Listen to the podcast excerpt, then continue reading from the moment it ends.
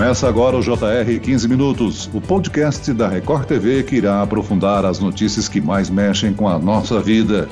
Quem está comigo na entrevista desse episódio é a especialista em finanças e comentarista do Jornal da Record, Patrícia Lages, que está desde o começo da pandemia do novo coronavírus, dando dicas e opções e cuidados financeiros para a população. Bem-vinda, Patrícia. Obrigada, Celso. É um prazer estar aqui com você. O nosso convidado é o diretor de operações de investimentos da CM Capital, Vitor Baldi. Bem-vindo, Vitor. Obrigado, Celso. É sempre um prazer poder contribuir. Uma honra estar ao lado da Patrícia. Parabéns pelo podcast, que mesmo recente já é um sucesso. Patrícia, a pandemia do coronavírus prejudicou muitos setores da economia, o que mexeu bastante com o mercado financeiro. Pessoas que querem investir o que guardaram, mas às vezes não sabem. E aí, por onde elas devem começar? Pois é, Celso, essa é uma excelente pergunta. A dificuldade nessa decisão é que o Brasil ainda não tem uma cultura que considera a educação financeira como uma prioridade, Celso. É, e isso faz muita falta na hora de discutir onde colocar o próprio dinheiro. E isso uh, apresenta os resultados que a gente tem visto hoje, que são muito prejudiciais para o bolso da maioria, né? Atualmente a gente tem mais de 64 milhões de brasileiros que estão inadimplentes, quer dizer, são pessoas que já perderam a capacidade de honrar os compromissos financeiros que elas já tinham feito. E uma das coisas que mostra é, essa questão uh, da dificuldade do brasileiro é que ele não tem medo de entrar num financiamento com juros altíssimos. Nós temos aí, em algumas modalidades, os juros mais altos do mundo e o brasileiro não tem medo nenhum disso. Ele entra num financiamento a longo prazo, correndo o risco de não conseguir pagar e perder o bem que ele está tentando comprar. Mas ele morre de medo de investir, que seria exatamente o contrário, né? Ganhar juros com o dinheiro. Então, no máximo que as pessoas fazem hoje, Celso, é deixar o dinheiro na caderneta de poupança. Mas todo mundo sabe que a poupança já nem dá mais para a gente chamar de investimento, né? Então, eu queria até saber aí do Vitor, o que, que você pode sugerir, Vitor? Quais são os exemplos de investimentos mais recomendados para essas pessoas que querem fazer o dinheiro render, mas morrem de medo de perder o dinheiro? Exatamente, Patrícia. Atualmente, a poupança possui uma rentabilidade negativa quando descontamos a inflação. Ou seja, ao teoricamente investir na poupança, você pode perder o dinheiro. Isso se torna ainda mais chocante ao imaginar que o percentual da população que investe em algum produto financeiro, que já é uma parcela mínima, 80% investe em poupança. Mas tem o um lado bom de tudo isso. As pessoas estão sendo obrigadas a descobrir o mundo dos investimentos e isso, no médio prazo, vai trazer um bem imensurável para a economia do país. As plataformas digitais ofertam de forma muito prática produtos como LCI, TDB e fundos de investimentos, até mesmo mais conservadores, que apresentam rentabilidade superior à poupança com baixo risco. Então é possível sim sair da poupança com produtos considerado de baixo risco e possui uma rentabilidade superior ao que é apresentado pelos bancos comerciais. Ô Vitor, o Brasil ganhou um bom número de corretoras nos últimos anos, né? Hoje em dia é possível investir através de bancos e corretoras. Qual é a diferença entre esses dois tipos de instituições? Celso, do ponto de vista regulatório, ambas passam por auditorias contínuas dos principais reguladores, tais como o Banco do Central e BSM, o que exige das corretoras uma robustez em sua operação muito grande. A grande diferença é que as corretoras, em sua grande maioria, são independentes e podem ofertar produtos de diversos emissores e serviços mais especializados, que possibilita ao cliente, independente da sua renda ou patrimônio, ter acesso a produtos que somente os ricos conseguem ter nos bancos comerciais. Vitor, a gente vê que hoje em dia as pessoas se confundem muito quando elas começam a se dar conta que existe uma variedade enorme de investimentos, de produtos financeiros para elas investirem o dinheiro delas. E aí muitas vezes elas se perdem, né? Uh, você mesmo citou agora aí um LCI, um CDB, né?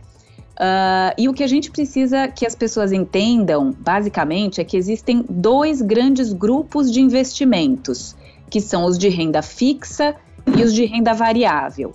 Então, para a gente falar um pouquinho, os de renda fixa são aqueles que priorizam a segurança, quer dizer, a pessoa coloca o dinheiro lá e não corre risco de perder, só que por outro lado ela tem um rendimento menor. Os de renda variável, eles já priorizam mais o rendimento, mas existe um certo nível de risco. Então, Vitor, para essa pessoa, né, que ela quer começar a investir uh, e ela quer um lucro um pouquinho maior, ela quer um rendimento um pouquinho maior, mas ela não quer um grau de risco tão alto. Por onde ela poderia começar na renda variável? Perfeito, Patrícia. Os mares da renda variável, né, como a própria essência já diz, existe um risco inerente. Mas existem produtos e operações que podem ter os riscos minimizados, mesmo estando no horizonte de renda variável. Um produto que é uma excelente porta de entrada para o mundo da renda variável são as carteiras recomendadas de ações, onde especialistas criam recomendações de ações mesclando ativos diversos e setores diversos. Isso se torna um investimento de risco mitigado, né?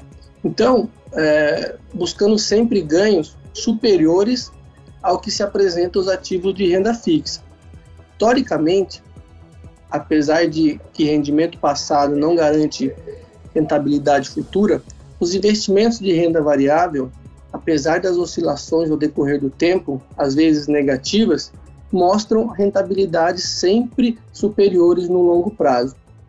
Então, é sempre importante, ao se iniciar no mundo de renda variável, que o investidor procure alocar uma parcela pequena do seu capital, pois ele pode ter uma experiência que, a princípio, pode ser negativa e ele se assustar e acaba não podendo usufruir de todo o potencial que a renda variável vai te oferecer ao decorrer do tempo.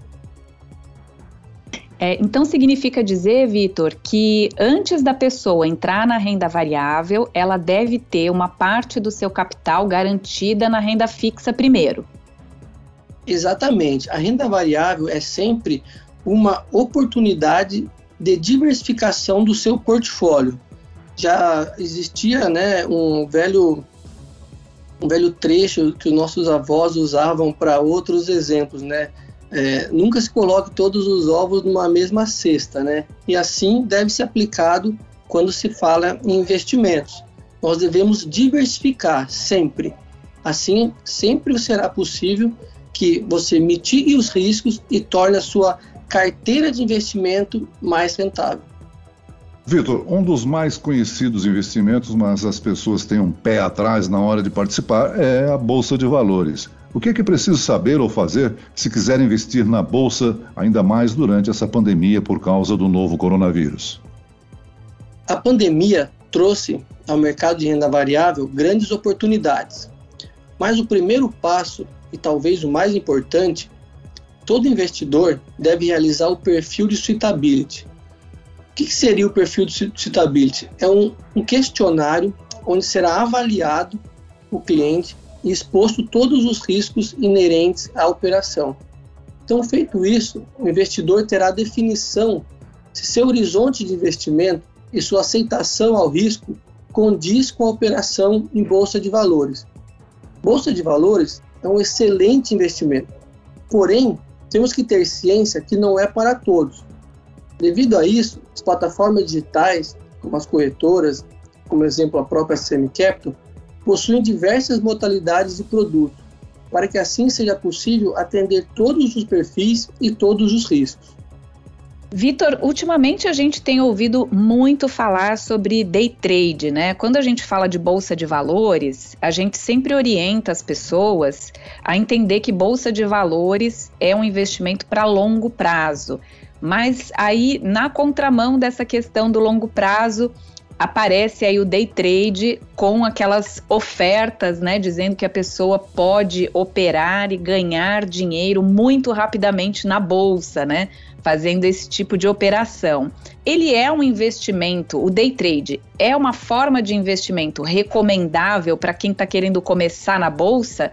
Quais são os riscos? O que, que as pessoas têm que entender quando a gente fala de day trade? O day trade, como você mesmo disse, é uma modalidade que vem crescendo de uma maneira exponencial no Brasil, principalmente durante a pandemia. Muitas pessoas ficaram em casa e, com isso, conseguiram uma nova oportunidade para conseguir ganhos é, utilizando os meios em casa. Então, é possível hoje, através de plataformas pelo computador, realizar operações em bolsa de valores durante todo o dia se tornando, inclusive, em muitos relatos, nós podemos perceber, sendo uma fonte de renda para as pessoas. Porém, Patrícia, essa modalidade de operação, mesmo crescendo de forma exponencial, é, que busca, na verdade, ganhos referentes às oscilações dos ativos durante o dia, é de altíssimo risco. Uhum. Né? Então, é recomendado para pessoas com grande conhecimento sobre o mercado e que hoje possuem disponibilidade para acompanhar por muitas horas do dia o mercado e suas variações. E é claro, para quem deseja iniciar nesse mundo que é de grandes possibilidades, uma pequena parcela do seu patrimônio, porque o risco é altíssimo.